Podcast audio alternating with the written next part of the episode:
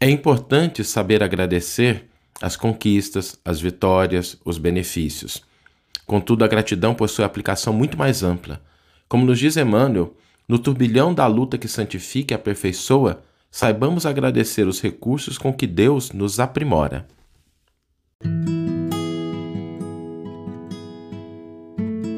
Você está ouvindo o podcast O Evangelho por Emmanuel, um podcast dedicado à interpretação e ao estudo da Boa Nova de Jesus através da contribuição do benfeitor Emmanuel.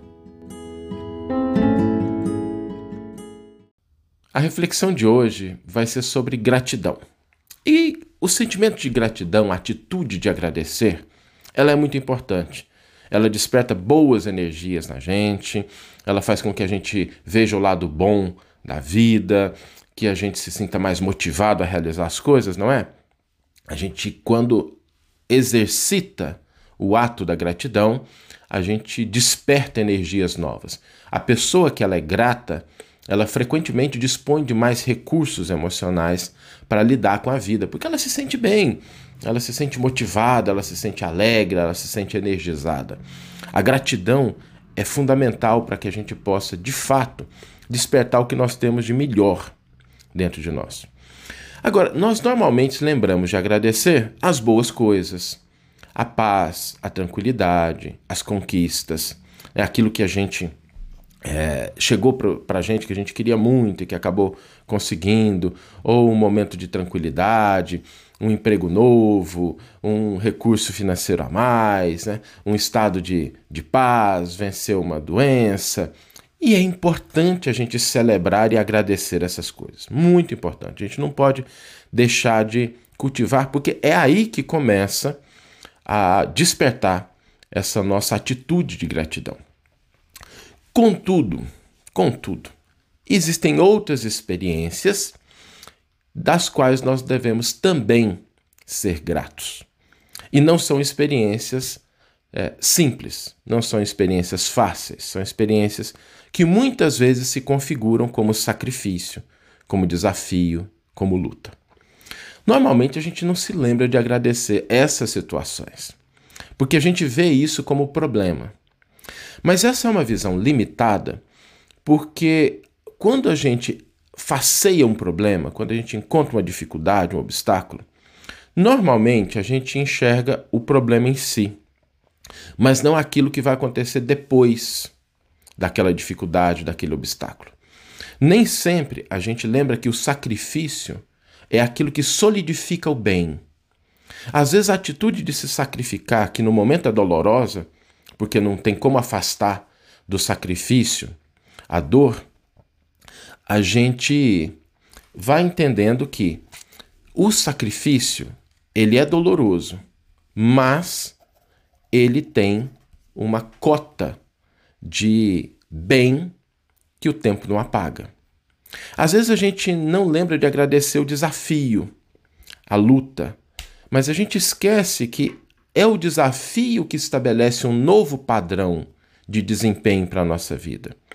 É a luta que fortalece.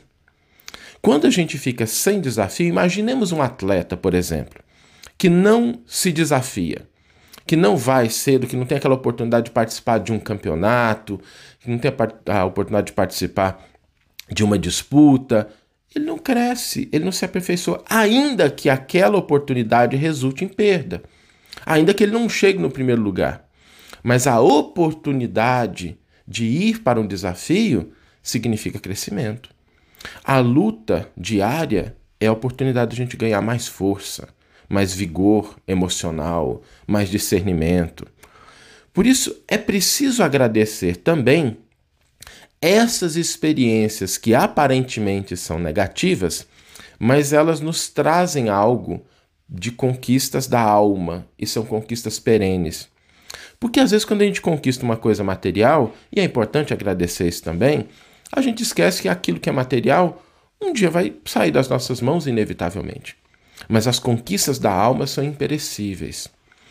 Vamos fazer um pequeno retrospecto aqui e pensar em quantas vezes a gente, no, no nosso passado, tá? Porque é difícil a gente enxergar isso quando a gente está passando pela situação.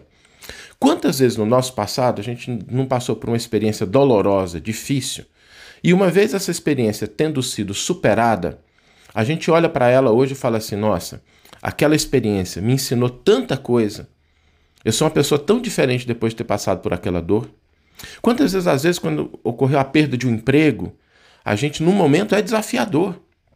Mas aquilo fez com que a gente repensasse valores, repensasse condutas e mais tarde pode até ter aberto portas para oportunidades que a gente nem imaginaria se tivesse preso àquela situação anterior.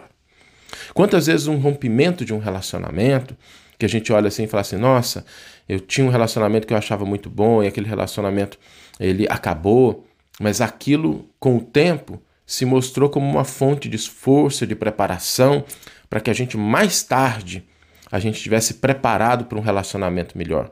É assim na nossa juventude, não é? Normalmente não é a primeira pessoa, talvez alguns sim, mas não é comum que a primeira pessoa com quem a gente se relacione, por quem a gente se apaixone, seja a pessoa com quem a gente vai casar mais tarde. Mas aquela experiência vai nos amadurecendo, vai nos enriquecendo, para que quando chega a pessoa certa a gente está mais preparado. Então a gente precisa lembrar também de agradecer esses momentos desafiadores que a vida nos traz, esses momentos de sacrifício, esses momentos de luta, porque Deus não coloca fardos pesados em ombros fracos. Se o desafio surge, é porque Ele confia na nossa capacidade de superá-lo e, mais importante, de retirar dessas situações dolorosas algo de positivo. É interessante a conduta do Cristo quando na Santa Ceia que é um, um evento, né, um momento que todos nós nos lembramos dele, mas é exatamente sobre um versículo da Santa Ceia que Emmanuel vai nos ajudar a refletir sobre essa atitude de gratidão que Jesus exemplifica. Porque naquele momento da Santa Ceia é um momento de ação de graças, é um momento de agradecimento. Mas Jesus não desconhecia o que haveria de ocorrer logo depois. A solidão, a prisão, o abandono dos amigos mais próximos, o escárnio da multidão, o vilipêndio, a troca por Barrabás, culminando tudo na crucificação. Ele não desconhecia isso. Jesus sabia o que viria a acontecer. Mas mesmo assim, naquele momento que antecede o início de toda essa sequência de ocorrências dolorosas, ele agradece. Ele se coloca na posição de agradecer a Deus. Ele não estimula a revolta, nem tenta fugir da luta. Mas ele agradece porque ele sabia que aquele momento da paixão seria fundamental para que as pessoas pudessem olhar de maneira diferente para o seu ministério, para o reino de Deus.